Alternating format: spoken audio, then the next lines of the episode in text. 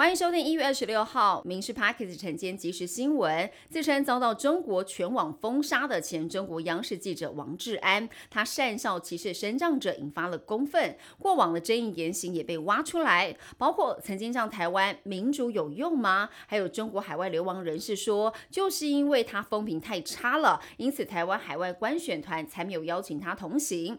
王志安还呛，即将要入日本籍，立刻也被日本议员撂狠话，将采取。行动来应对，而现在他在网络上发声，说自己命悬一线，快要顶不住了。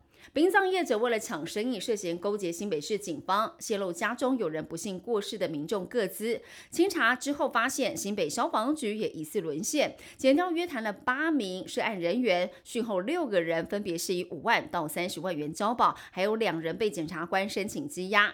新北消防局表示，已经将涉案人员调离现职，相关的行政责任等待侦办结果出炉之后再行严惩易处，会全力的配合侦办。今年春节七天连假，从二月八号到十四号，春节的国道疏运初三前没有高承载管制。交通部公布了疏运规划，国道春节期间每天零点到五点暂停收费。二月七号到十一号无高承载管制。那么国五初三到初四北返车潮会塞到凌晨。至于国道一号跟国道三号，初一到初三南向的民众建议早上六点或中午十二点之后出发。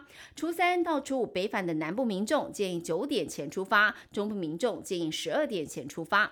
T-Pass 基北北桃一千两百元通行月票上路，到现在超过半年的时间，而到目前为止使用次数已经突破了二点八亿。但是月票挂失问题引发不少民怨，规范只要使用超过四天，票卡遗失就不予退费，民众只能够认赔。台北市交通局宣布，即日起民众使用记名悠游卡设定 T-Pass，一旦遗失票卡，申请挂失将一千两百元扣除每日四十元的基本费，二十元的退票。手续费之后退还剩下的一个余额，但是弹性退费机制每年只有一次。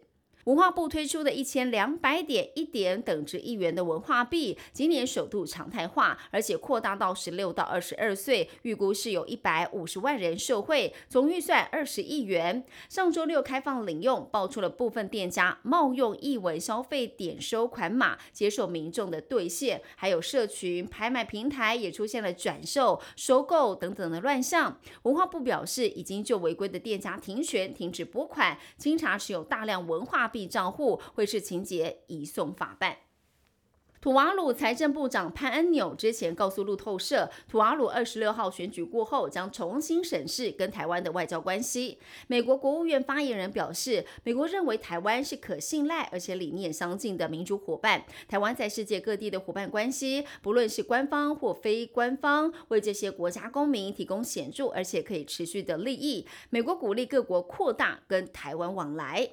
白宫国家安全会议发言人科比在空军一号专机上宣布，拜登总统跟第一夫人将在四月十号接待前来国事访问的日本首相岸田文雄伉俪。拜登跟岸田将会讨论如何合作来应应其他多种的威胁，以及在印太地区的挑战。两人也会讨论到改善跟南韩的三方合作。雕塑大师方慧光向来是以大型公共艺术作品闻名，这回他推出全新的作品，叫做《台湾人民》，总共是有三十五件作品，要展现台湾追求自由民主的精神。而这些铜雕就陈列在民事林口总部的广场，特别举办了揭幕剪彩，不少民主前辈都来亲自见证。